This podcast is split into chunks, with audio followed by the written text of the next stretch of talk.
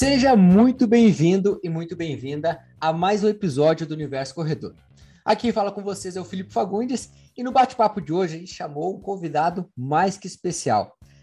Convidado de São Paulo, para nós trocar uma ideia aqui com a galera do Sul, né? Com a galera aqui do, do extremo sul do Brasil. E eu vou começar apresentando primeiro ele, cara que, assim, é autor de, podemos dizer já cinco livros, podemos dizer assim, ou não? É, tá saindo, tá saindo tá, o quinto, sim. né?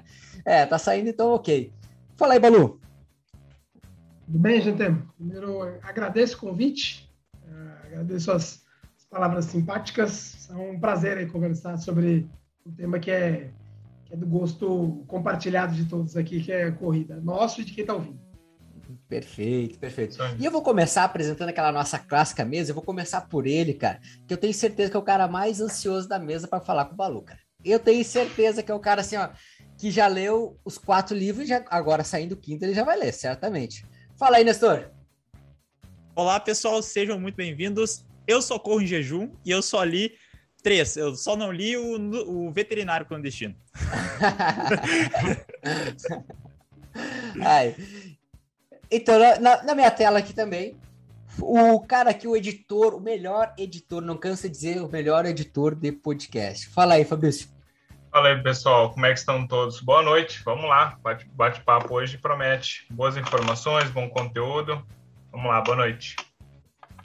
E ele, o cara aqui das maratonas, que tem certeza que já tem dúvida, que ele já estava falando que tem dúvida para trocar hoje. Fala aí com nós aí, Juliano. É, boa noite, boa tarde, bom dia, você que está nos escutando, né? Então, vamos lá para mais um super podcast. Tem algumas perguntas sim, né? Mas o clichê desse programa, desse programa, o clichê desse podcast é a gente tentar deixar o convidado falar. Então vamos, vamos encher ele de perguntas e vamos deixar ele, ele respondendo aí. Perfeito, perfeito. Então, gente, para quem não conhece o Balu, depois vai ficar aqui nas as redes sociais dele, você pode acompanhar lá. O cara tem muito conteúdo e, como a gente falou, autor de alguns livros aí, entre eles. Uh, Fala aí, Balu, vou deixar para ti apresentar teus livros, que eu já não vou lembrar todos aqui. Vou falar na, na ordem, tá? Que é, tá. é, na ordem Nutricionista Clandestino, 2015, se não me engano. Depois dele, na sequência, veio no ano seguinte uh, O Treinador Clandestino. Aí depois, após esse, veio O Veterinário Clandestino. E então, um, o último já lançado, que é o Correndo com os Etips. E aí, no final desse, desse ano, 2021, é, vem o lançamento do quinto livro, Em Defesa do Jejum. Aí, beleza, beleza. Então, para quem não conhece esses livros aí, tenho certeza que vocês vão gostar. É uma ótima leitura. Eu, particularmente, uh, já comprei, cara. Já vou te falar que eu comprei aí, então logo, logo vou começar a. Já li o, algum, algum resumo deles ali, até para ter uma ideia do que, que era o conteúdo e já, já, já tô comprando eles aí. E tenho certeza, tenho certeza para quem está acompanhando aqui nosso podcast, uh, que vai ficar interessado. Então depois podem procurar lá nas redes sociais do Balu, mas isso a gente vai falar mais pro final. Balu, primeiro então, para a gente começar nosso bate-papo, cara, assim, para quem não conhece, não te conhece, e a gente sabe aqui que tu é um grande apaixonado, assim como nós aqui, pela corrida de rua, né? Um cara que vive praticamente, vamos dizer assim, 24 horas a corrida de rua. Há quantos anos, mais ou menos, aí? Conta para nós. Cara, eu, eu, eu falo para as pessoas que meu eu corro de forma orientada e sistemática. Orientada que é alguém falando o que eu tenho que fazer. Uhum. É, desde 1990. Desde 90 que tem alguém falando, ah, Balu, ah, aquece 10 minutos, aquece 2 quilômetros, dá tiro de 300. Então, de modo sistemático, sistemático desde 90. Então, eu comecei antes, mas aí coisa de moleque, parei, 88, comecei, daí, ah, não, cansei, não vou mais. depois de 90, é, foi, eu fui e engatei. É, e, é, e, é um esporte pelo qual tenho paixão, não só nas provas ah, que eu faço ou que eu fiz. Na verdade, eu costumo dizer que o, que o esporte que escolhe a pessoa. Então, dentro do atletismo, os, os 5 mil e os 10 mil me escolheram, mas não era a prova que eu mais gostava. Eu gostei mais, por exemplo, de velocidade. A criança gosta de correr rápido, gosta de correr muito. E saltos, né? Também, criança essas coisas é, lúdicas. Né? Quem salta mais longe, quem salta mais alto. Então eu tinha paixão maior por essas provas, mas dentro do quadro, vamos dizer, olímpico, essas duas provas eram as provas que eu passava menos vergonha e eu acabei me direcionando para elas. É, e aquela coisa, né? Uh, eu, eu não sei tu, mas eu, a, eu, pelo menos, né? Eu, pelo menos, as de 5 mil, 10 mil me escolheram, porque, né? infelizmente, eu não, acabei não tendo potencial para as outras ali. Tentei, tentei. Posso ser que eu me esforcei, cara, me esforcei bastante, mas elas não me quiseram ali. Foi, infelizmente, não rolou. É, é assim, a, as pessoas podem admitir, mas é assim com absolutamente maioria. Ninguém corre 10 mil porque quer maratonista, que os mara, maratonista amador faz maratona porque é ruim pra caramba nas outras. Nem maratona. É, no meu caso, foi o, o 400 com barreira que me escolheu, por causa que eu era um pouquinho mais alto, tinha uma perna maior, né? Aí tem facilidade é. de passar, aí acabou que foi escolhendo. Aí, aí, o, aí, o, cara não consegue ganhar o 400 rasos, aí fala assim, ah, faz com barreira porque tem menos gente, aí vai. É, mais ou menos isso. pontua, ah, maratona, pontua, né? Na maratona, na maratona tem menos inscritos ali, né? É, a faixa etária mais jovem tem menos inscritos, então vamos nessa aí mesmo. Vai subindo a prova, subindo até uma que você não passe vergonha, daí você fica. Exatamente. Perfeito. Lu, assim, tu falou então, começou ali a, a treinar corrida em torno de 19, 1990, né? Uh, cara, assim, para ti, que que, por, que, por que a corrida? Né? Por que começou com a corrida? Era mais, era mais fácil na tua cidade? Tu tentou outros esportes, não deu certo? Como é que foi? Ah, eu, futebol todo mundo tentou, né, cara? Eu, é. eu joguei pelo Barcelona. Que, eu, queria, eu queria jogar pelo São Paulo e depois é, ser vendido para o Barcelona, mas não, não deu. Sonho de todos nós aqui, acho. É, então, todo mundo, todo brasileiro. É. Ah, é, mas, de novo, a, a, minha entrada no atletismo foi meio lúdica, foi inspirada pelo, pelo Joaquim Cruz. Já, já tive, graças a Deus, a oportunidade de falar isso para ele. Pô, é, legal. Olhando o Joaquim Cruz, falei, nossa, que legal. E aí fui atrás de, de aulas de atletismo, é, nunca pensando em, ah, vou correr uma Olimpíada igual o Joaquim Cruz, mas eu fui atrás, né? De novo, é, a minha geração cresceu muito brincando, né? É, brincando na rua, nos parques, na, na, né? nas escolas. Então tinha essa coisa de correr, fugir, pegar, quem é mais rápido. Então, a minha entrada foi com essa, esse caráter lúdico. Eu, eu, tive a sorte de ser orientado quando era moleque por treinadores ou profissionais da área que entendiam que é, ali na primeira, segunda infância, nem lembro mais os termos técnicos, mas ali, enquanto a pessoa está ali é, na, até a adolescência a coisa tem que ser extremamente lúdica e menos é, treinamento. Então, nesse yes. sentido, eu fui muito bem orientado. E aí, quanto mais você se envolve, mais você se apaixona. Então, eu comecei a gostar de, do atletismo em si como, como esporte, como, como competição. Foi assim, a, minha, a minha entrada foi, foi assim. Eu tive essa, essa oportunidade de morar numa cidade que eu morava próximo à pista do Ibirapuera, né, aqui na, eu morava no centro de São Paulo, aí a, a, pista fica um pouco no comecinho da Zona Sul, é muito fácil chegar lá para a pista, então eu tive essa oportunidade. Talvez se eu morasse numa cidadezinha do interior que não tem pista, que não tem aulas de atletismo, eu não iria ter essa... É, hoje, hoje eu não, não trabalharia com, com corrida. Né? Então, acho que foi um pouco de tudo. Foi, foi o timing certo de ver o Joaquim Cruz, de ter, é, de ter uma escola, de ter uma pista por perto. Então, acho que é um, um pouco de tudo. Ah, cara, que legal. E as, Pode, pode falar, pode falar, senhor. Não, eu ia só, só complementar. Hoje se chama mini atletismo, né? Essa entrada lúdica aí no, no atletismo. E, é, e isso é um ponto que a gente sempre bate, de, de dar oportunidade para as crianças poderem experimentar vários esportes, seja o atletismo, seja os outros dentro da escola, ter isso para que elas consigam desenvolver. E como tu foi, teve o gosto pela corrida, ouviu um ídolo, o que o nosso país carece talvez um pouco de ídolos, ou de alguma forma não é tão divulgado mas que fazem as, as crianças e adolescentes continuarem a prática para aí sim chegar e fazer de forma recreativa, pelo menos quando adultas. Exato. Pode ir. Não, não, perfeito. Uh, cara, isso, isso, é uma das coisas que uh, realmente a gente já discutiu aqui no podcast algumas vezes, né? Sobre essa uh, a carência que a gente tem de ídolos. E, cara, eu, olha, imagina tu poder chegar e falar pro teu ídolo, Joaquim Cruz, só Joaquim Cruz, né, cara? Que é o tranquilamente, eu particularmente, assim, foi um dos caras que uh, com certeza uh, inspirou muitos brasileiros, assim como eu peguei a, a, época do Vanderlei, por exemplo, Cordeiro de Lima, que foi um cara que, poxa, ali aquela, aquela Olimpíada de Atenas ali, eu vendo ele chegar daquele jeito, foi uma das coisas que até hoje eu vejo aquela chegada, eu me arrepio. E tenho certeza que para muitos da minha geração, aquilo ali também foi algo que uh, motivou. Ainda quero ter a experiência de conversar com ele assim como a gente está conversando, quero ter essa, essa troca também. E poder falar isso para ele, né? Então, é uma das coisas que eu acho que essa carência que a gente tem um pouquinho hoje de, de ídolos, e óbvio que o acesso, né? Porque o Malu falou, cara, que lá na, na, ele teve essa oportunidade de ter o acesso muito próximo da sua casa. Uh, aqui em Santa Maria, por exemplo, atualmente a gente não tem, por exemplo, uma pista de atletismo. Atualmente. Então a gente carece ainda também disso aí, da gente conseguir implementar. Então a gente acaba adaptando. Estamos para ter uma ótima pista, que uma das umas pistas entre as melhores do Rio Grande do Sul. Só que está em construção, até então nós não temos no momento. Então isso é uma das coisas que essa implementação do esporte, do atletismo em si, obviamente, ainda é um, é um ponto onde a gente ainda está uh, ah, em construção, vamos dizer aqui. Mas a gente está sempre na luta. Né? Eu digo, não temos a melhor ferramenta, mas trabalhamos da melhor forma com as ferramentas que temos né, atualmente. É, mas eu acho que nem precisa ter a melhor ferramenta. Né? eu acredito muito em oportunidade. Muito melhor, muito mais do que ter uma pista sintética, por exemplo, na minha cabeça. Não faz sentido ter entre uma pista sintética e ter cinco, dez pistas de carvão espalhadas, acho que faz mais sentido. Cara, concordo. Com certeza. Com certeza. Eu, olha, eu preferia correr numa, numa de carvão aqui, mas eu ter acesso a ela. Eu poder acessar ela todos os dias.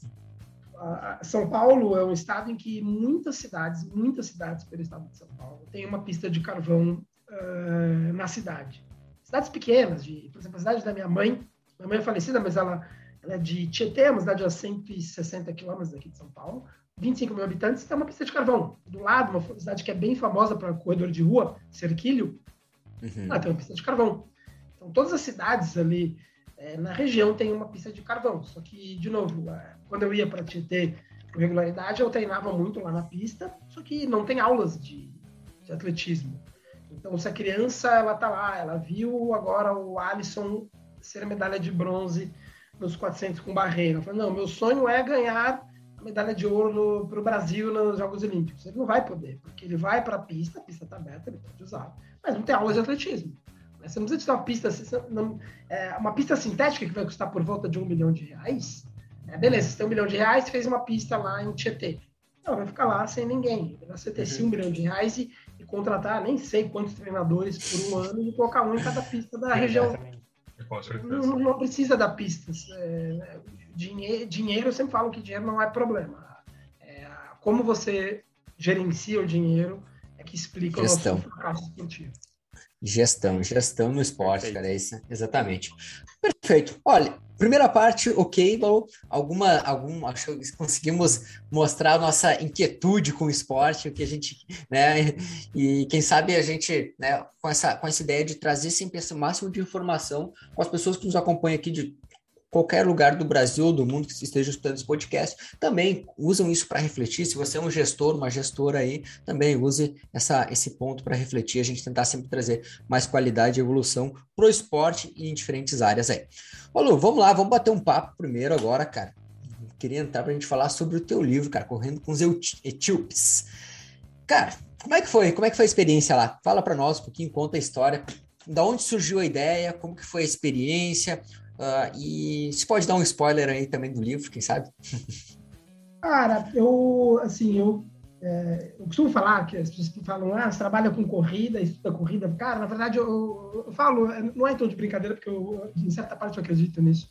Eu não trabalho nem estudo corrida, porque eu consumo corrida é, de forma meio que gratuita todos os dias. Todos os dias eu vou e leio, porque eu gosto, absolutamente todos os dias. É, já que as pessoas me pagam para isso, que é maravilhoso. Então, eu, eu, eu fazia isso com. Já sempre faço isso há muito tempo. E só que a gente tem muita informação é, sobre o Quênia. Você me pergunta, por que, por que Etiópia e não o Quênia? Porque o Quênia, você abre aqui o Google vai te dar livros, é, documentários, filmes, é, vídeos curtos, relatos, tudo sobre o Quênia. É, é, como se eu, é como se eu já tivesse ido lá. Um dia eu vou para lá, mas é como se eu já tivesse ido para lá. É, e na Etiópia não. Então você tem os dois países mais vencedores na história, não na história, mas no, no, no, na era profissional, você tem os dois países mais vitoriosos na longa distância que a Etíope e o Quênia. De um você tem toda a informação, do outro você não tem nenhuma informação. É, eu falei, bom, se eu já tenho do Quênia, agora eu preciso da Etiópia. Então isso já me já facilitou né, a, escolha. Eu, eu, até então nunca tinha ido para a África. Né? Sempre me senti meio como uma obrigação moral de ir para a tinha ido, sei lá, assim, passei uma semana em Marrocos, mas fiquei mais no deserto do Saara do que conhecendo Marrocos. Então eu me senti uma obrigação moral de ir para África. Fui juntando as duas coisas. Aí eu fui, um dia eu, eu tinha uma viagem para a Alemanha, sabia que tinha um voo da Alemanha via Etiópia, aí Aí fui juntando as coisas. Falei, ah, agora vamos tentar achar algum jeito de treinar na Etiópia. Aí achei um. Conheci um cara pela internet que me receberia lá para treinar com eles. Então, foi, uma, de novo, né, uma, uma somatória de fatores que, que me levou à Etiópia. Foi uma, uma das experiências mais fantásticas da, da minha vida, ou da minha vida envolvendo corrida, porque é, eu fui para lá, eu falo para as pessoas também que eu confesso que eu fui para lá meio que para confirmar algumas teorias que eu tenho, algumas ideias que eu tenho sobre corrida.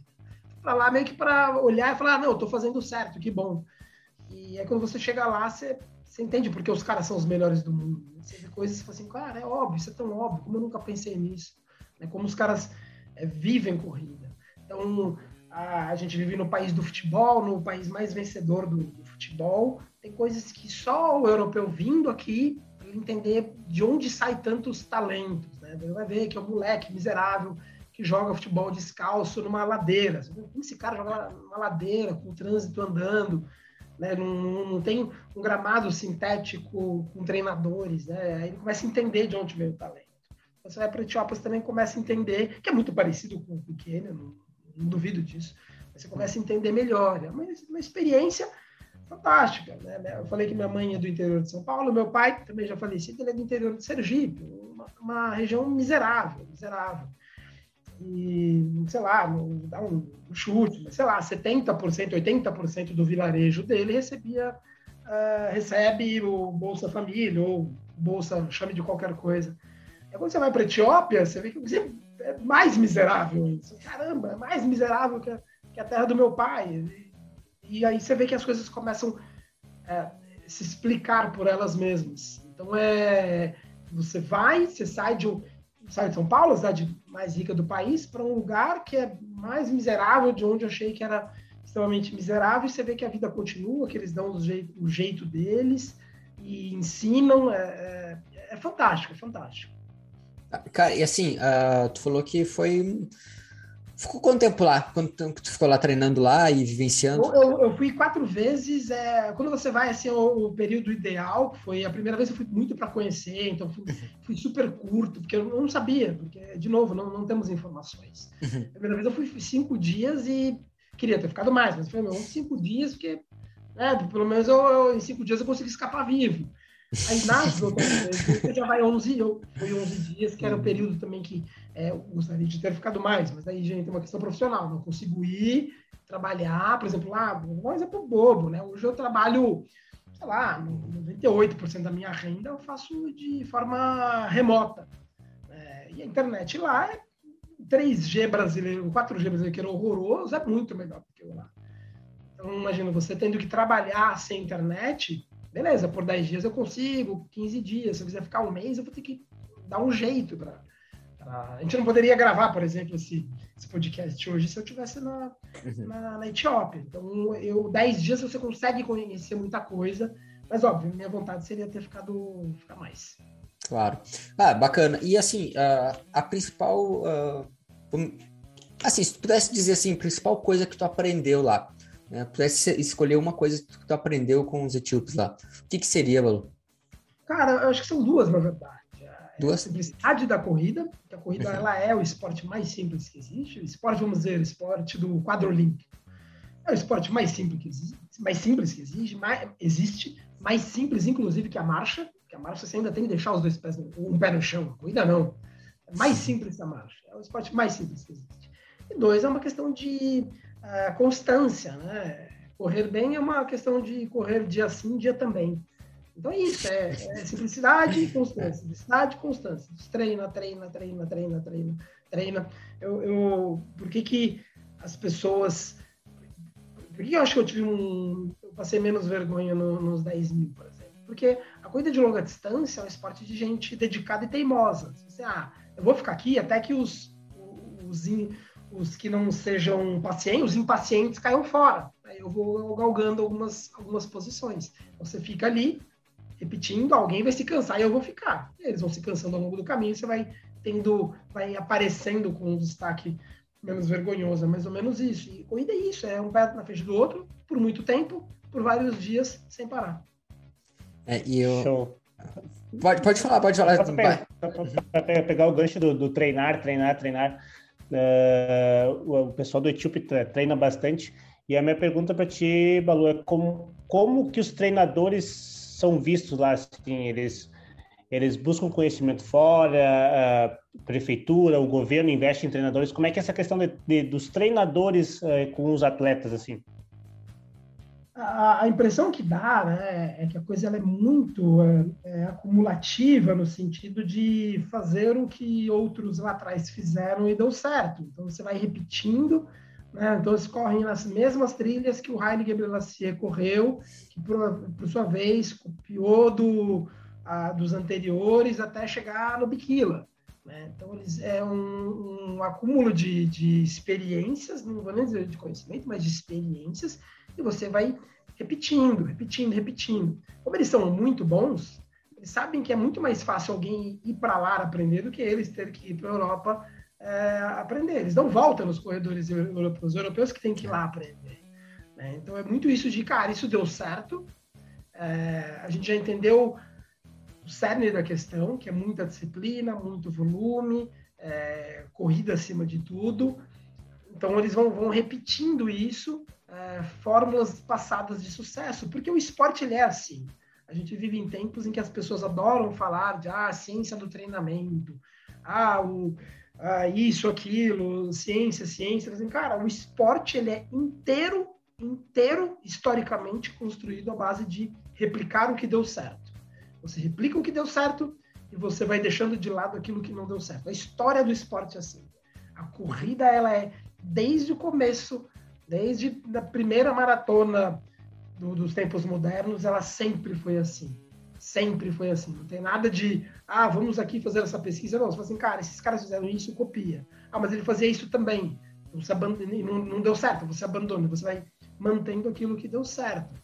Então, por exemplo, quando eles fazem as danças dele deles ao final, é, não tem uma explicação, ah, para melhorar a mobilidade, para melhorar porque é balístico. Eles não fazem isso. Cara, quando você olha o vídeo da chegada do, do Bikila em Roma, ele faz, a, ele faz gestos. Se você for na Etiópia, você, você verá que eles fazem gestos similares até hoje. Uhum. Ah, mas é a mobilidade? Eu já sabia de mobilidade? Não, cara, o Bikila fez, deu certo, faz.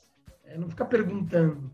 E o olhar científico, o olhar do pesquisador é, é achar ligações. Putz, ó, o, o, o etíope tem uma mobilidade de quadril que o corredor amador não tem. Mas é, não é que eles fazem isso de caso pensado. Eles viram que deu certo e mantêm dentro da, da rotina deles. Ah, é legal isso é legal. aí. Por... Pode falar, pode. É, né, que normalmente a ciência ela vem para confirmar o que já é feito no esporte, né? Quase tá. todos os exercícios educativos, alguma coisa que surge, ah, vamos fazer isso aqui porque acho que melhora. E aí é replicado, aí vem um estudo que aí confirma aquilo e não tem como não confirmar, porque como tu mesmo falou, já fica replicado há muito tempo, é porque tá dando certo. E eu acho que também enorme, tem... É uma enorme incompreensão achar que a ciência ou a pesquisa é, norteia o esporte. Não, não historicamente, é sempre o esporte que tem a pesquisa.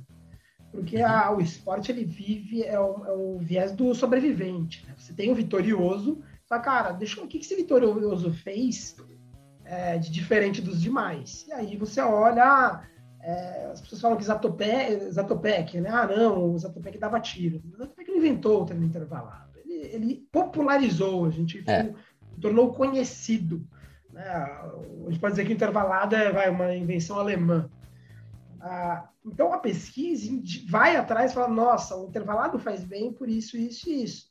Não é que um pesquisador virou para o Zatopek e fale, cara, faça tiros, tiros que vai melhorar. Não, o Zatopek deu tiros, o Zatopek falou, ah, se eu correr rápido e descansar, quando eu for correr na prova, o rápido nem será tão rápido, porque eu já terei corrido mais rápido na pista. É, o raciocínio dele faz todo sentido. E a pesquisa explica isso. As pessoas, elas confundem, elas acham que, ah, não, treinamento, ciência, é teoria do treinamento. Não, não é. A, a ciência não norteia o esporte. É. O contrário, sempre. É, é interessante porque a pesquisa, ela, a base da, da pesquisa é uma problemática, né? É algo que tu vê, uma situação que tu encontra. Então, em determinar, mesmo que, que tu entenda ou crie uma problemática a partir de informações que tu tem, essas informações elas foram coletadas de algum lugar e provavelmente elas estão relacionadas com algum fenômeno, alguma coisa que você viu. Então, uh, mesmo que a gente acredite que uh, a gente está é, é, postulando alguma coisa, ou falando assim, ah, que se a gente fizer assim vai melhorar, é sempre baseado em algo que a gente já viu ou que a gente vê que provavelmente isso está acontecendo por causa disso, enfim. Então, a ciência, ela, ela tenta identificar os fatos e tentar adiantar qual fato pode ser, mas de mesmo, dessa mesma maneira a ciência não consegue prever, porque tu pode ainda testar e na prática ainda não ser tão conclusivo como tu imaginou, né? Então, a, a ciência, ela tem isso, assim, eu acho muito legal. Eu tenho uma questão, uma pergunta bem legal, assim, que, que eu estava pensando enquanto vocês estavam conversando, que uh, a gente sempre fala que os, os, os, os elites, eles são aqueles que, que conseguiram aguentar, né? Basicamente é isso, né? É, e parece que na África isso salta mais aos olhos, assim, né? Então, aqueles que são os primeiros, aqueles que conseguiram ser profissionais, aqueles que conseguem viver disso, que é o que eu acho que a maioria, por questões sociais, tentam buscar, né? Eles são aqueles que aguentaram e a gente está falando aqui de ciência e a gente, e a gente sempre ouve falar assim, ah, ah, os quenianos ou os etíopes são melhores porque eles mecanicamente eles são mais adaptados, eles anatomicamente têm uma estrutura física que permite. Balu, tu acha que isso realmente ele ajuda ou ir até o limite por questões sociais faz realmente eles aguentarem, estarem preparados para ser os melhores? E eu complemento devido também ao grande volume de, de atletas praticando é, lá, porque é. como tu mesmo falou, quase todo mundo pratica lá no, Quênia, na Etiópia, nos outros países, se também tem essa relação.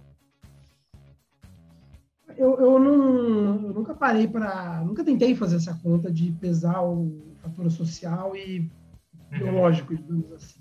Eu acho que os dois são inseparáveis, inseparáveis, porque se pegar um um keniano, sei lá, que, que foi muito cedo para o Reino Unido, por exemplo, a chance desse cara se tornar um, um, campeão ali, frente a frente com os quenianos, é muito baixa. O cara vai estar nos países mais ricos do mundo. Ele não tem mais o desespero de ter que correr para não passar fome. Né? É, e o Reino Unido é um país muito baixo, né? Do ponto de vista né, de altitude. É, então, ele não terá os benefícios que você tem quando você corre, passa a vida ali em Addis Abeba, na Etiópia, ou em, tem lá na, no Quênia. Então, acho que é um grupo de, de fatores. Eu, eu, eu, nunca tive esse interesse de pesar os fatores. Eu acho que, se fizer uma, umas contas bem loucas, você consegue dar peso. Ah, 17% é altitude. Que você consegue. É, eu nunca fiz, porque eu acho que quando você olha tudo, a, a pobreza, é, altitude, a questão genética do, do, dos Kalenji ou das pessoas que vieram é, de. Nossa, fugiu o nome da cidade de Bri, fugiu da cidade é, etíope, que venha que vem o, a maioria dos corredores. São vários fatores, vários fatores. É, não sei dizer qual seria o mais preponderante, não sei mesmo, não sei. É a mentalidade, que a mentalidade do africano é, é muito. Becoji, o nome da cidade a mentalidade do africano é muito diferente da mentalidade do, do europeu, do americano, do brasileiro. Tudo, tudo pesa. A Etiópia e o Quênia são duas, duas regiões que reúnem um, um grupo de fatores únicos, praticamente singulares, e acho que isso explica é, o, enorme, o enorme sucesso deles. Inclusive a, a rivalidade que Keniano e Etíope. Acho que tudo, tudo soma. Legal. Essa questão da, da mentalidade, Balu, que tu classificaria como a mentalidade deles muito diferente da do resto do mundo? O que, que tu acha que é o ah, principal? Eles assim? acreditam, assim? eles têm, têm várias. Esse, modo como eles encaram uma competição, por exemplo. Eles, eles acreditam numa tática extremamente suicida. Né? Deu a largada, repare que toda prova grande, ele sai num bolo, né? ali 10, 10, 15 africanos juntos. Você acha mesmo que todos ali deveriam estar correndo juntos? Sabe que não. Sabe que um. É, mesmo que você não saiba quem poderia estar na frente, mas você sabe que é impossível que tenha 15 num estado, num condicionamento físico para correr 25 quilômetros de uma maratona todos juntos. Só que não, cara, alguém tá errado. Alguém, tem gente que tá certo, tem gente que tá errado. Só que o africano, no sentido de keniano e etíope, eles acreditam que o, o dia é deles. Eles têm essa mentalidade que é, é, é, incrível, que a gente não tem fora de lá. Que eles acham que não, cara, eu vou correr é, em duas e dois, eu vou correr, eu vou correr. Então, você tem 20 caras que acham que vão correr dois e dois. Você fala assim, não, cara, tem algo errado aí. Tem 20 caras correndo dois e dois. Mas todos eles acreditam. Todos eles acreditam. Como você vai achar que não? Aí o cara tá com 35 anos, isso tem, conheci gente no Etiópia, assim, com 30, 36, que acha que vai correr 2 e 6, 2 e 7 com 36, 37 anos, porque ele acredita, é uma, uma confiança que você não acha fora. Então, o treino deles é esse, esse modelo meio de ir até onde dá. Né? Ah, o treino é de 30 quilômetros, é, eles vão até onde dá no ritmo. Né? Então, ah, é 3 para 1, 30 quilômetros. O cara vai até 28. O que que o, vamos dizer assim, o que que o, o europeu, americano, brasileiro faz? Completa a tarefa. Não, vou fazer 30 quilômetros, bom, não dá para fazer a 3. Bom, vou fazer a 3 e 15, pronto. Ele faz os 30 quilômetros. O africano vai a 3 para 1 até o 27, 28, quiçá até o 30. Então, são modelos que no esporte, o, o esporte tem esse, essa característica do, do winner takes it all, que é o vencedor leva tudo. Então, quando é, ele é, o esporte é muito feito de apostas, você tem 20 caras apostando que dá. Um deles provavelmente vai estar certo. Esse cara ganha. Então, é um pensamento que funciona para o esporte. Funciona, porque, bom, já que um deu, um conseguiu. Né? E como a gente deu winner takes it all, então você só precisa de um keniano chegando à frente para estabelecer que ó, a vitória é keniana. É, então, esse é um conjunto de fatores, entre, dentre eles, a mentalidade keniana e etíope, que é, é diferente da nossa. É como se fosse jogar poker e todas as rodadas win, né? Postar tudo em todas as jogadas e, e ver. Cara, interessante. interessante. Eu acredito, eu acredito.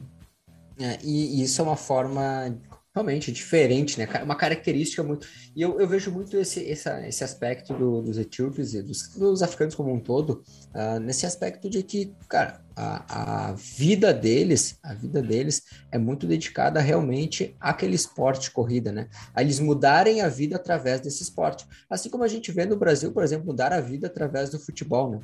E eu vivi muito futebol na minha na minha infância, adolescência, até meus 18 anos ali vivi muito, e, eu, e, era nítido quando eu tive companheiros que eu vivi dentro de alojamento que tinham uma vida, saíam da favela, saíam de lugares muito pobres, daquele cara que morava num lugar muito bom, vinha de uma família de uma classe média alta, né? O quanto eles aguentavam de dor quanto eles aguentavam de sofrimento era muito diferente. Aquele cara que vem do nada, aquele cara ele é a win a semana inteira. É o treino após treino, é o all-in o dia inteiro. E o cara, é assim, a tolerância dele é muito grande, cara, é muito grande, é muito tanto que quem eu vi chegando a níveis profissionais foram realmente aqueles que tiveram, uh, que vieram de famílias muito pobres, né? Exato. Ele, ele, é, é a última chance dele, ele se agarra com todas as forças, né? Então não é. dá para não dá para achar que você vai ter europeus andando na mesma pegada que eles, é. porque o europeu, cara, é o, a política do bem-estar social. Se o cara não der certo na, na corrida, ele vai ter o salário dele ali pelo governo para baixar da linha de da, da, linha da pobreza. O africano não tem isso. Se ele não ganhar, ele vai ser miserável, sim. Exato. Eu até um dia estava vendo num, num, podcast o Vinhas falando, que é o triatleta Vinhas, uh, e ele comentando que uh, um dia ele tava. O treinador dele é um dinamarquês, e aí ele falando que o treinador dele, uh, dizendo para ele que, poxa, era, eram, eram sessões de três minutos a VO2 máximo, por exemplo, na bike. E aí ele, poxa, é para te dar até o máximo, né? E aí ele terminava a sessão dos três minutos e, e o treinador dizia, cara, tu não deu teu máximo tu não foi no teu além ainda. Ele, poxa, mas tá doendo. Tá... Cara, tá doendo? Mas tu não foi no teu máximo ainda, cara. Por quê? Porque o sarrafo dele, é, ao momento que ele sente dor, ele travava. E, cara, é, é, tu mudar aquele estado de que tu foi no teu limite, cara, mas se tu quer ser bom, tu quer ficar entre os cinco melhores do mundo, cara, tu tem que entregar um pouco mais, tem que ir além desse, desse teu uh, máximo que tu entende como máximo, né? Ele fala, poxa, tu tem que levar além. E, cara, eu vejo muito dessa da, essa mentalidade do campeão, essa mentalidade da, da galera, uh, principalmente quando a gente vê documentários ou acompanha o pessoal, uh, os africanos, é isso, cara. É o treino que é realmente para ir além, os caras vão além. os caras levam o corpo deles muito além do natural. Claro que quem está nos acompanhando aqui e é aquele corredor amador, aquela corredora amadora, às vezes fica se perguntando, poxa, mas será que eu não estou indo além? Ah, quem sabe o teu além, sim com certeza. O teu, além de sair do sofá e dar aqueles primeiros passos, aquela pessoa que estava totalmente sedentária, nossa, você já foi muito além. Só que aquele, o, o, papo que a gente entrou aqui foi um papo realmente dos atletas profissionais, aqueles que a gente vê nas Olimpíadas, aquele que a gente vê chegando lá no pódio, os primeiros, loca, os primeiros lugares. Mas nós aqui, nós amadores, gente, nós amadores, para quem sai do sofá, se você estava totalmente sedentário, poxa, você já foi muito além, pode ter certeza. É, pegando a analogia usando Sun Tzu e a arte da guerra, quando tu encurrala o adversário e tu não dá chance de rendição para ele, tu tem que estar tá preparado para perder o teu exército, por causa que o exército inimigo, como ele não tem mais nada a perder, ele vai lutar pela vida e vai querer levar o máximo possível dos teus soldados. Então, acho que é essa mesma mentalidade que quem sai da favela, os quenianos, os etíopes têm, que é, cara, eu só tenho isso, então vou jogar tudo e queimei a ponte atrás, não tem, não tem volta. É, machucou, machucou e eu vou ver o que faço, senão vou ir para o máximo. Bem isso. Cara, um, agora vamos entrar para um ponto que eu acredito que tu, cara, goste muito também, que é a parte da nutrição, né? A gente podia bater um papo aí sobre puxando a nutrição aí também. Para quem não sabe, o Balu também tem a formação de nutrição, né, Balu? Formado, eu não te perguntei, tu é formado aonde, Balu? Tua, tua formação? A, a, minha, eu falei, eu nem sei se eu falei que eu fiz engenharia, mas eu larguei, depois eu, eu fui fazer esporte, minha primeira, minha primeira formação é esporte. E só depois fui fazer nutrição é, tudo, tudo lá na USP, uma, uma atrás da outra. Uhum. Eu ser engenheiro, cara. Engenheiro. fazer, mexer com corrida. Qual engenharia você ia fazer? Eu fiz civil. Três anos de civil, daí eu larguei. Cara. Ele começou a ver aqueles né? cálculos malucos lá da matemática, assim, não. É. Eu gosto, eu gosto muito de matemática ainda, mas não nesse nível maluco de engenharia. É. Cara, legal. Uh, cara, sobre a nutrição, assim, voltando ainda mais para esse mundo que nós estamos falando aqui, uh, o que que tu viu de diferença, assim, principalmente dos, dos atletas que tu vê a nível Brasil, europeu, quem sabe também podemos falar assim, com, comparado a lá, lá na, na, na, na Etiópia? Porque, cara, lá a gente falou já de pobreza, falou de alguns outros pontos. Tem alguma coisa, assim, muito diferente tu viu no aspecto nutricional deles? Cara, é, é, acho que a pobreza dita, né, as coisas. Então, a o que acontece lá, por exemplo, na Etiópia não existe McDonald's, por exemplo. Não tem McDonald's. Ah, não vou comer, não, não vai comer McDonald's. Não tem. Então você tem uma, um apelo por comida de verdade, né? Comidas que você acha na, feira, é muito maior, mas não porque eles têm essa consciência, é porque eles não têm dinheiro. Então a, a coisa é com comida de verdade. Ah, é isso, sabe? Você quer chocolate? Beleza, a gente até achou chocolate lá no supermercado, um chocolate horroroso. É, sorvete não. Então eles têm essa comida, essa, essa dieta muito mais natural por uma pobreza. Então é, não é por uma opção deles, é simplesmente por uma falta de opção. Tem que pensar que cada vez que você processa um alimento, você coloca um, uh, uma, alguém atravessando ali, né? A produção, a cadeia de produção. Então faz mais sentido você ter uma, uma dieta um pouco mais natural. Então a, a opção deles por por uma dieta natural, de novo, ela não é uma opção, ela é uma falta de opção. Legal. E assim, pensando em aspectos nutricionais, assim, dentro da, dentro da tua vivência como um todo, assim, acredito que tu já, já estudou diferentes uh, modelos, né? E a gente tem hoje na literatura, podemos dizer, no, Atualmente, a gente tem discussões sobre diferentes tipos uh, de modelos ou metodologias. Né? Atualmente, com o que tu vem trabalhando, Balu, assim para o pessoal entender? Cara, hoje eu trabalho muito com corredor amador, né? Uhum. Eu, eu tenho foco em corredores que, não que eles tenham que fazer provas, mas que tenham interesse de, de, de fazer alguma provinha. Ah, uma maratona, uhum. 10 quilômetros. É uma prova eventual, corredores já mais experientes e, e uma, uma pegada de, de outro, outros clientes com emagrecimento, principalmente, que é hoje a principal questão quando a gente fala em nutrição populacional. Então, emagrecimento, pessoas que desejam, elas falam que querem comer melhor, mas na verdade elas querem emagrecer, e pessoas que correm de forma amadora. Uhum. Legal. Tem uma, frase, tem uma frase do Balu que ele fala sobre emagrecimento que eu gosto muito, que é a melhor forma de emagrecer é não engordando, né? jeito é o jeito mais fácil, o jeito pode parecer boba a frase, mas é, uma vez que você uma vez que você engordou, você perde controle, você perde totalmente, totalmente possivelmente você perde um controle total do seu, do seu peso. Talvez você nunca mais tenha aquele peso que, é, sem radicalismo, talvez você nunca mais atinge, atinja um, um peso que você deseja, infelizmente. É, eu não sei para ti, Balu, como é que é, mas pra, acho que na nossa prática diária como, é, como assessoria, como treinadores e fisioterapia, enfim, uh, a gente vê muito que quando a pessoa ela tem a, aquela meta, né? Tu falou assim, ah, tu atende pessoas que têm ah, aquela meta de fazer seus 5, seus 10 quilômetros, e a gente enfrenta muito isso. A pessoa chega, não, Felipe, eu quero, minha meta é saúde. Tá, mas vamos lá, vamos aprofundar um pouquinho mais essa meta, vamos entender um pouquinho mais. Realmente é só saúde que tu quer? Ó, Pois é, Felipe, eu tô afim de baixar aqui. Ah, sim, eu tô 5 quilos acho, acima do peso, eu queria reduzir, tá, isso. Ou então, não, olha, eu vi meu amigo fez a meia maratona de Porto Alegre, quem sabe um dia eu fazer essa meia maratona de Porto Alegre? Então começa algumas coisas, e isso faz com que a gente consiga Uh, direcionar esse treinamento e, obviamente, também manter a pessoa focada, né? Porque aquela coisa, não, vou começar a correr por correr, ou vou começar a fazer, ou vou, vou lá no, no nutricionista por ir fica muito vago às vezes, né? A gente vê as pessoas, elas começam aqueles projetos que nunca, uh, nunca tem um início um meio, né? Eles já começam com um início e um fim já, porque, tipo, ele sabe que ele vai começar esse mês e ele não vai, ele já vai parar no final do mês, porque ele não tem aquela, aquelas metas a curto, médio, longo prazo, e isso acaba, né, muitas vezes ficando apenas no imaginário dele. E isso a gente, a gente viu ao longo desses anos que a gente vem trabalhando com assessoria, foi essa, essa construção de metas com os alunos, né? A gente construindo esses objetivos juntos e o quanto a, a, essa pessoa ela ficava muito mais focada e direcionada realmente buscando resultados. Então, não é aquela pessoa ela ser melhor, a melhor colocada na maratona, ou ela ser a, a que vai pegar pódio, que vai não, mas aquela pessoa que ela quer, por exemplo, ser melhor do que ela foi ano passado, a melhor do que ela era há dois anos atrás, que ela no máximo ia até o supermercado de carro e caminhava do estacionamento até, até as compras e deu. Né? Isso era o máximo que ela fazia.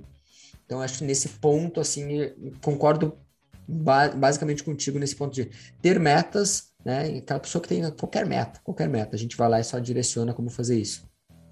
É, o ser humano gosta muito de trabalhar com metas, né? Hum. Seja perder um peso, seja atingir um peso que ele sonha, ou quebrar uma barreira, ah, quer pesar menos de 70 quilos. Uhum. É, o ser humano ele, ele usa muito a, a, meta como, motiva, como um fator motivacional. É, eu, eu, as pessoas ficam meio com o pé atrás de puxar para o ponto da estética, me procurar para falar que quer esteticamente estar melhor. Eu não vejo um problema. A mulher chegar para mim e falar, ah, não, quero ficar mais bonita. Eu não vejo um problema nisso.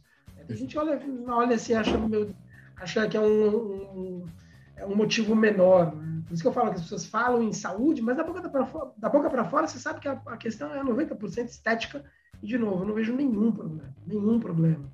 Se, é a, se é a estética que vai te fazer é, ter força de vontade para abrir mão de uma pizza numa segunda noite, que seja. Então, cada um acha ali, a, é, crie na sua cabeça a motivação que for. Eu não acho a, a estética um fator menor, não.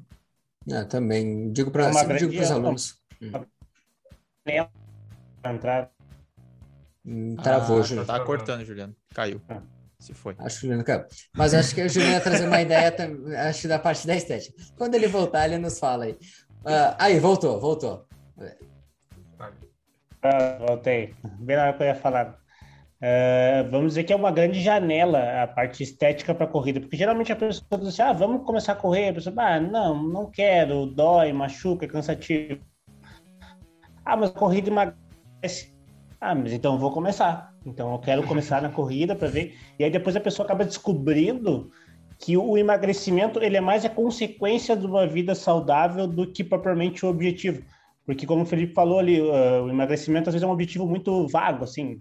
Porque tu não vai conseguir ficar um ano sempre querendo emagrecer, né? E se tu tem pequenos objetivos e metas, tu consegue ir evoluindo ao decorrer. Então, essa questão da estética, que, como o Balu falou, é bem importante, né? Ele é uma janela para entrar. Então, às vezes, a pessoa entra por esse caminho e depois acaba descobrindo esse caminho maravilhoso que é a corrida, né? Então, é super, super importante. Isso é muito comum, né? A pessoa que passa a correr porque o médico mandou, porque ela quer emagrecer, e ela se encontra ela vai numa corrida noturna, vê aquele, aquele ambiente super agradável de corrida noturna, de uma prova, né, 10 quilômetros, as night runs da vida, ela se identifica, né, mas ela entra na corrida como se fosse uma lição de casa, uma tarefa chata, né, mas ela, ela se identifica. E, e é, aí tá, mas de novo, o viés do sobrevivente. A gente olha essas pessoas e fala, olha, que legal, mas a gente se esquece do enorme número de pessoas que passam a correr, odeiam a, odeiam a corrida, é, não emagrecem e saem extremamente insatisfeitas, às vezes vai culpar o médico, vai culpar o nutricionista, vai culpar o treinador, porque passou esse tempo correndo, se machucou, não emagreceu, gastou dinheiro, é, é um problemão, né? Por isso que eu, eu, eu, gosto mais de ser franco com a pessoa. Ah, você quer correr porque você quer correr a São Silvestre, quer correr a Maratona de Nova York, beleza. É, então você treina a corrida por isso, mas vai correr para emagrecer, Acho que pode ser muito frustrante. Pode ser que ela se apaixone pela corrida? Pode. Mas pode ser também que ela nunca mais corra na vida porque ela odiou e aí, e para piorar, perdeu dinheiro e não conseguiu o que queria. E a corrida não vai ser o único fator, né, que vai fazer Isso. ela emagrecer, talvez vai ser um, um dos menores. É. Mas tu falou em metas, Balu, já vou, vou puxar, que eu sei que o Felipe tinha essa pergunta para depois, mas já que tu falou em metas, quais são as metas do Balu? Exatamente essa. tanto, tanto, tanto na parte física, caso tu tenha alguma meta, né? Já participou de inúmeras provas, caso tu tenha alguma coisa para bater, quanto da parte acadêmica de produção de livros, porque eu sei que teus livros que tu produz, normalmente tu tenta produzir alguma coisa que não tem em português ainda, que Isso. tu tenta trazer algo inovador. Então, se tu teria alguma coisa já pensada para um próximo ano ou quais são as tuas metas? É, para o próximo ano não, assim, eu eu lanço esse livro esse ano, né, Em Defesa do Jejum, no final de 2021, que é um livro que eu sei que é material completamente. Esse vai ser diferente, né? Eu tenho quatro, quatro livros publicados e, e você tem livros, não vou dizer similares, né? Porque livro é difícil fazer igual, mas você encontra livros é, semelhantes em inglês. Eu sei que o meu livro em, sobre jejum não tem nada, é um material que não, não tem nenhum outro livro que eu, que eu, que eu já encontrei no assunto, por exemplo. Então, essa foi uma meta mais ousada, fazer algo que eu não acho nem em inglês, que é a maior acervo, vai, dizer, de, de, livros que, que, que exista. Uh, consegui, consegui. É, mas não tenho nada para o ano que vem. Então, quero continuar treinando. A, a, pandemia interrompeu um ciclo que eu sempre tinha de correr uma prova de 10 quilômetros abaixo de 40 todo ano, fazer 20 tralalás. Aí parou, não faço prova um ano e meio. Talvez ano que vem as coisas voltando volte a fazer uma prova de 10 km, que é uma distância que eu gosto, uma distância que eu consigo correr rápido, porque eu, né, eu tenho prazer ainda, é, mas não tenho outros. Esse ano tem uma, uma aposta que eu fiz com a Julai, que é uma treinadora lá do estúdio do, Léo, que é fazer o Muscle Up, que é na argola, que é um movimento extremamente difícil, que você pega, puxa, faz a barra, depois passa a barra, é, chama Muscle Up na, na argola. Tem na barra, a gente vai fazer na argola. Então, a meta que a gente tem até uma aposta que a gente tem até o final do ano. é meio que se, se desafiar, né? Sair do, do desconforto, porque correr para mim não é, não é mais um desafio. Correr rápido é desconfortável, mas você fala para mim, ah, Paulo, consegue correr uma maratona daqui a 10 dias? Sinceramente, acho que eu consigo. Então, para mim, já não, não, me motiva mais. Ah, consegue correr mais rápido do que você conseguia 10 anos atrás? Também não. calcanhar não deixa, idade e tal. Você vai criando estímulos diferentes. O Muscle Up foi um que apareceu, que me faz ir para o estúdio quatro vezes a semana, sofrer fazendo força, que é extremamente desconfortável para mim, mas me faz muito bem do ponto de vista de saúde. Extremamente desconfortável, mas no, no cômputo geral é muito bom para minha saúde. É que o conforto não adianta, né? Se a gente ficar no conforto, é, é ficar no sofá comendo McDonald's é o mais confortável é. possível. Até, eu sei que tá tomando a creatina também para ajudar no Muscle Up, eu acho que é, é, vai é, antes. eu, eu vou dividir né, com as pessoas, já tem um calendário que eu mudei na minha cabeça, a gente está em setembro, né? Eu quero a creatina, eu tomo esse, esse mês, e aí na primeira semana de outubro, primeiros 10 dias, eu vou fazer uma carnívora, mas eu vou compartilhar com os seguidores, quero orientar quem quiser fazer os 10, provavelmente 10 dias, 10 dias de dieta carnívora, educar as pessoas sobre a dieta carnívora, eu entro junto. Né? Claro. Né? Para não sofrer sozinho, eu, eu peço para o pessoal pular na água gelada junto. É igual. vem que tá quentinho. É, vem que tá quentinho. Não, já... vem, fazer, vem fazer dieta carnívora, é super legal. Daí no terceiro dia se arrependendo, eu falei, ah, agora é tarde demais.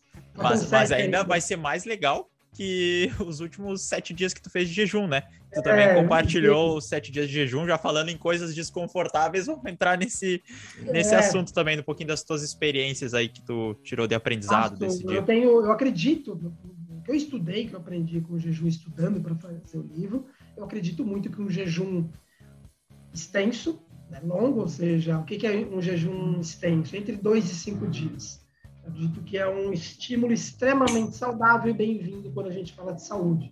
Então, eu tenho como uma meta pessoal, que é fazer um jejum dessa magnitude, de duas a cinco dias, é, todo semestre. Então, esse semestre agora, segundo semestre de 2021, preciso fazer. Provavelmente eu vou fazer ali por volta de novembro, eu vou fazer de novo um jejum, né, dois a cinco dias, explicando para as pessoas, porque eu acredito, né? Ah, bom, mas por que você fez de sete?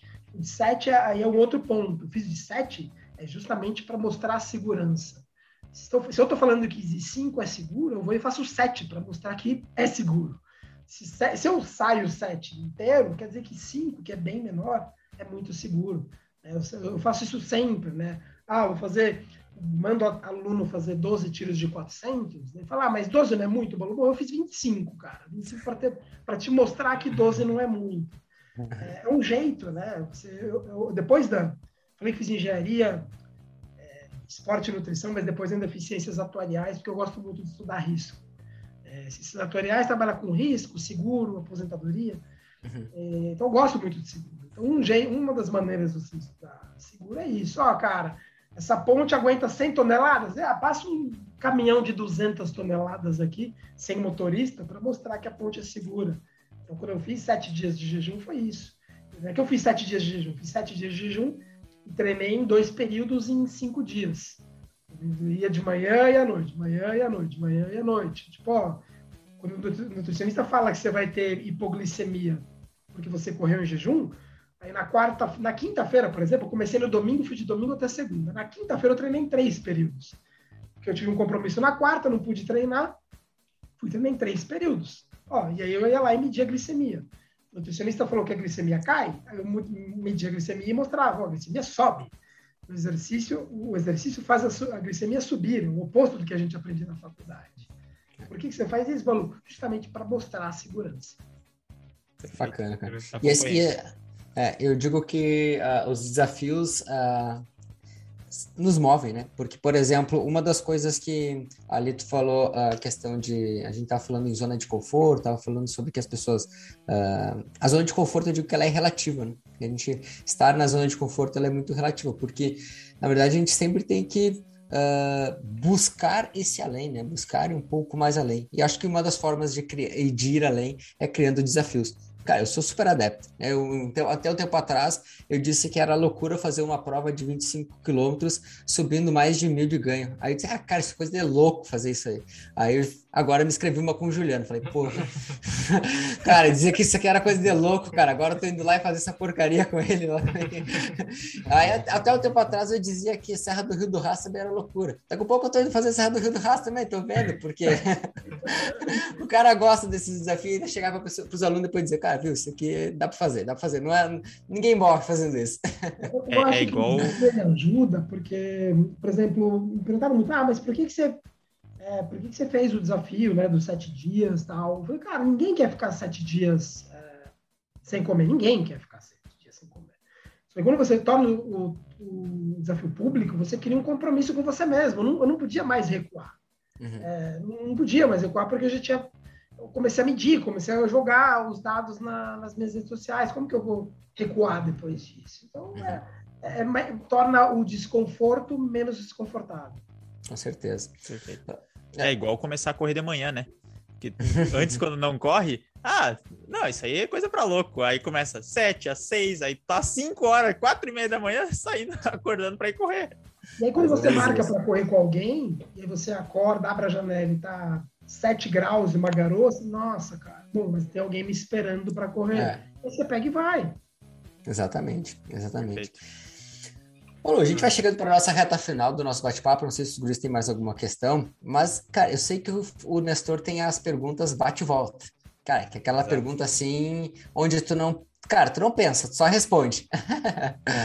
Que vem na cabeça. Mas, mas, são, são perguntas tranquilas. É.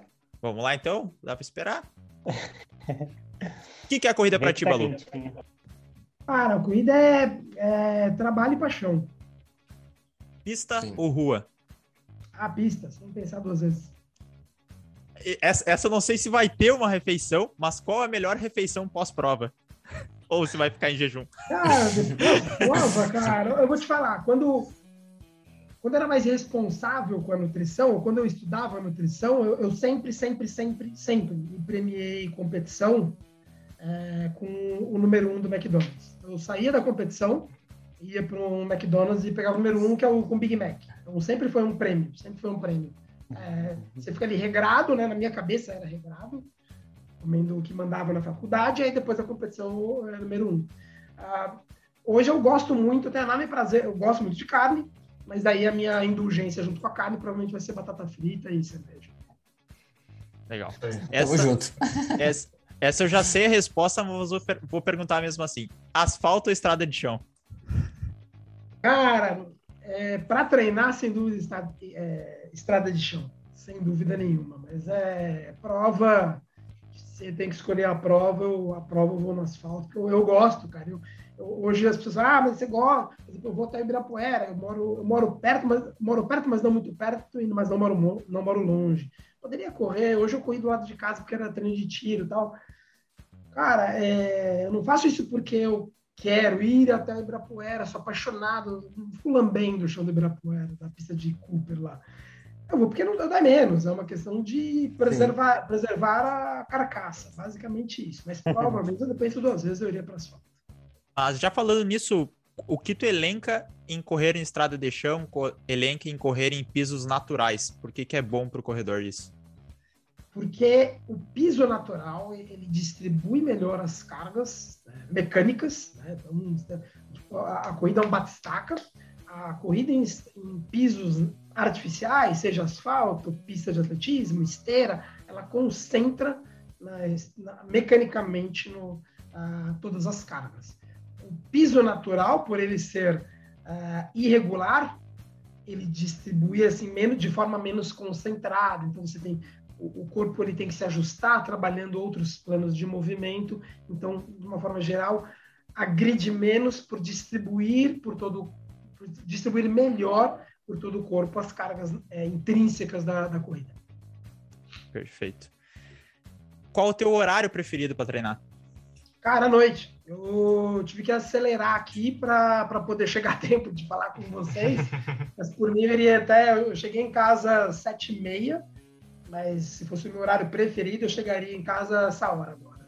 Nove e pouco uhum. da noite para terminar meu treino. Foi um tempo run não planejado, então. foi um tempo run. Quando eu olhei no relógio, deu, eu olhei, eu tava voltando com o relógio, eu olhei sete e meia, eu falei, nossa, sete e meia, corre, mano, corre, porque eu não tava, tava algumas quadras de casa, meu, entrar, não sei o quê, pegar água, arrumar o computador, eu falei, nossa, corre, Balu, porque é, você demorou mais do que, do que pretendia. Qual é a tua distância preferida de prova? Ah, 10K. 10K é a preferida.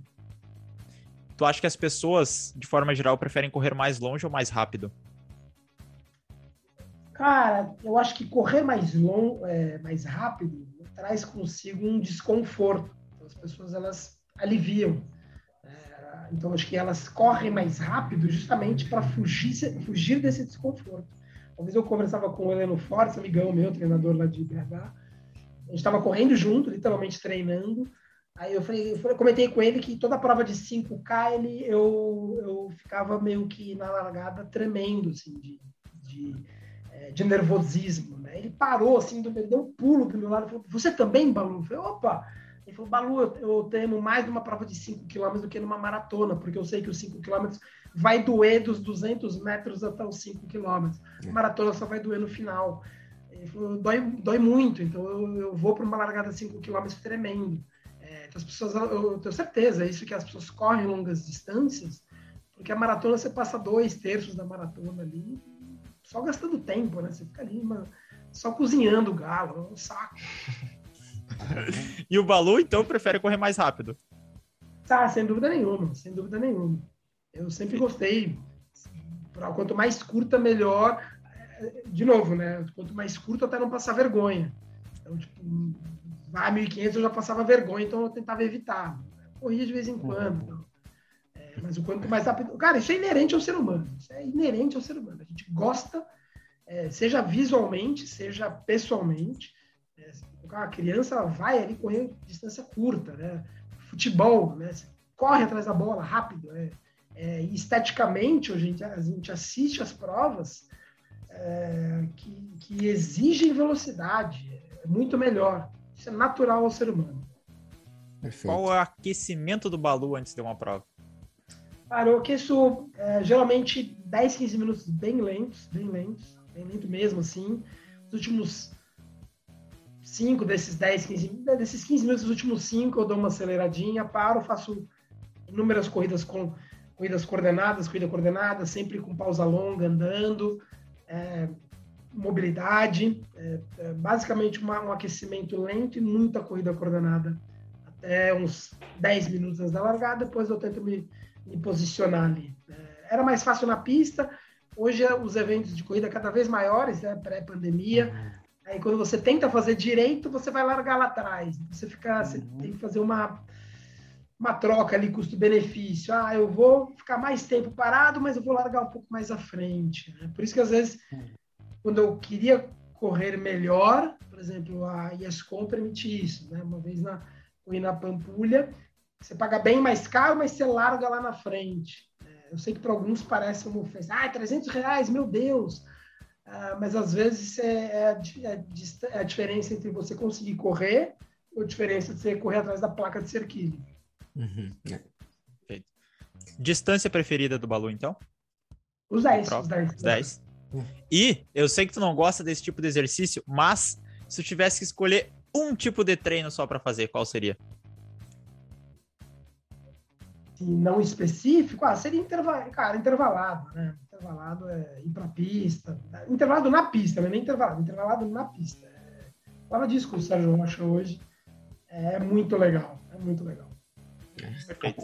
Quem gosta de velocidade gosta de intervalado. É. é, se desafia, né?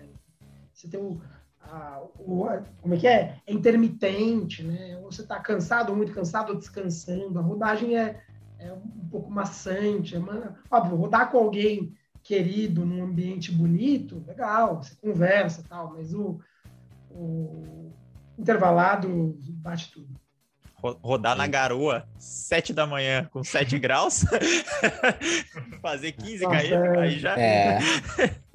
tem que gostar, tem que. Eu tinha um exercício mental para fazer isso, que é. Eu sempre falava que quando eu garoava, eu, eu, tava ganhando de 2 a 0, porque eu estava treinando, deu fazer um gol, e o meu adversário não estava treinando, então era um outro. Eu sempre fazia isso. Ah, de 2 a 0. Eu vou pensar nessa aí amanhã de manhã. É uma boa. sempre pensei isso. Ah, hoje você ganha de 2 a 0, Balu, porque você está treinando e o cara não está treinando. Perfeito. Setembro aqui no Rio Grande do Sul é bem, bem chuvoso, né? Não sei se em São Paulo também. É. São Paulo chove quase todos os dias, mas mais à tardinha, né? Mas aqui ah, no mas Rio Sul, agora a gente está em setembro, agora já está mais, mais tranquilo. Quer dizer, vai começar a chover, porque até então, junho, julho, agosto é, é muito seco em São Paulo. Agora vai começar. É, aqui, aqui, aqui no Rio Grande do Sul, tá, setembro chove direto. Amanhã eu tenho treino, os guris também devem ter. Então amanhã a gente vai encarar aquele, aquela chuvinha ali, né? Bem de, bem de boa. Então vou usar esse do 2 a 0 já, vou aplicar ele amanhã mesmo. Bravo é que amanhã não vai ser garoa, né? Amanhã vai ser chuva mesmo. 3 a 0 então. É. Usei muito esse plano mental. Exato, exato. É um bom plano, bom plano.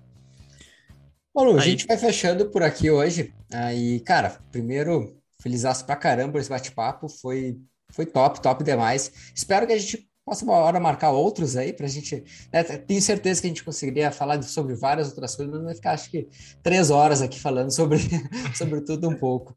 Uh, cara, deixa tuas redes sociais aí, para o pessoal que quiser acompanhar depois, pessoal que quiser saber eu, um pouco mais sobre o Balu.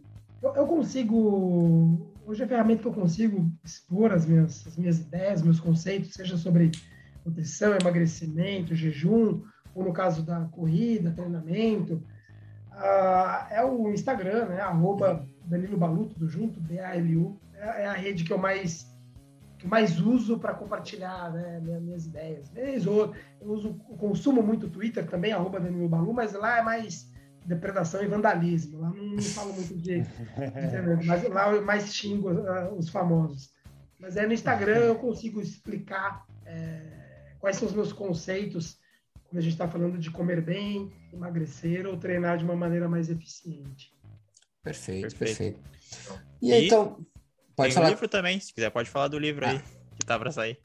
É, Defesa do Jejum, eu, eu tenho é, alguém falou durante o programa que eu escrevi coisas sem português, que não tinham em português, é verdade. O Nutricionista Clandestino foi o primeiro livro em português, originalmente em português, escrito com esse assunto. A mesma coisa do Treinador Clandestino, não tem nenhum livro, nenhum material em português com que eu trato lá, Correndo com os Etíopes, idem, Veterinário Clandestino, idem. Agora, Em Defesa do Jejum, um livro que muito me orgulha, porque eu sei que não tem nenhum material, uh, mesmo em inglês, com coisas que eu garimpei arduamente por anos e anos, que é, o nome já diz, é uma defesa da prática é, do jejum como ferramenta de saúde. Eu mesmo falo no livro que eu não acredito que o jejum seja uma ferramenta de emagrecimento. Não, vai haver nas minhas redes sociais eu falando que o jejum serve para emagrecer. Mas o, o, jejum é uma ferramenta de saúde. O exercício eu falo que não é uma ferramenta de emagrecimento. Eu treino todos os dias. É uma ferramenta de saúde e o jejum ele tem que ser é visto desse jeito, como uma ferramenta tá. de saúde, né, com uma visão não energética, né, de não comer calorias, mas é, o que a ausência de alimento traz é, ao corpo como informação. Perfeito, perfeito. perfeito. Legal. Então, pessoal, a, uh, espero que tenha gostado desse, desse episódio. Espero que uh, esse episódio tenha contribuído algo mais aí com vocês. E assim, siga nas redes sociais do Balu, né? Não deixe de, de acompanhar lá o arroba Danilo Balu. E também nas redes sociais o arroba ProElite Assessoria e o arroba Programa Corrida Inteligente. A gente vai encerrando mais um episódio por aqui e até mais. Valeu! Até mais, pessoal. Valeu, pessoal. Feito.